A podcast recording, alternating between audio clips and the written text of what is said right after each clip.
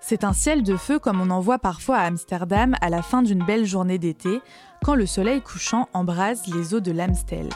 Problème, on est en plein hiver et cela fait pas mal d'heures que l'astre du jour s'en est allé roupiller. Sans compter que ce ciel orangé pique les yeux et la gorge. On vous explique. Vous écoutez Tradition du Monde, le podcast qui décortique les us et coutumes et vous fait voyager depuis votre canapé. Ici, allumer le feu est une tradition. Partout aux Pays-Bas, la même pulsion veut soudain que chaque famille s'empare du pauvre conifère qui trônait dans son salon pour Noël, le déshabille de ses décorations scintillantes, puis le traîne comme un condamné jusqu'en place publique.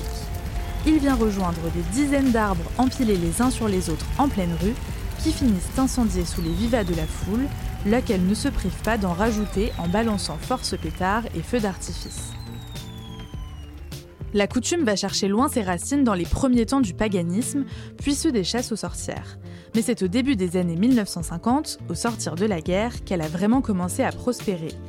À Scheveningen et Dundorp, deux quartiers de la ville de La Haye, le Kerstboom Verbranding, littéralement l'arbre de Noël en feu, devint l'occasion de compétitions enflammées où il s'agissait de faire feu de tout bois, palettes, meubles, mais aussi déchets et vieux pneus, dans l'espoir d'arborer le brasier le plus haut du pays.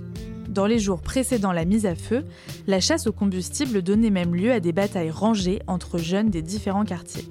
À partir de 1980, les autorités décidèrent qu'il fallait calmer le jeu.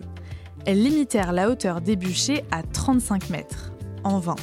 Chaque année, les pompiers ont beau être aux aguets, le drame n'est jamais loin. En janvier 2019, un brasier de palette à Scheveningen, encore trop haut, est devenu incontrôlable à cause du vent, provoquant une pluie de flamèches sur toute l'agglomération de La Haye. Accusée d'avoir laissé faire, la maire, Pauline Criqueux, a dû démissionner. Depuis, la menace d'une interdiction nationale couve. Alors, halte au feu? Pas encore.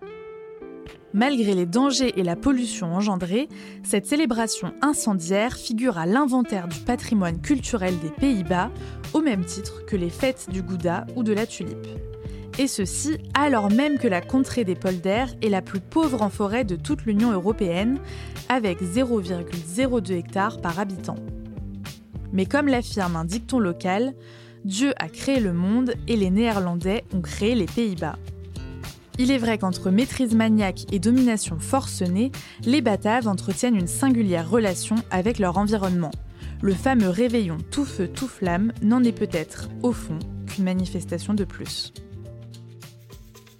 Cet épisode est librement adapté d'un article écrit par Sébastien de Surmont et paru dans le magazine Géo.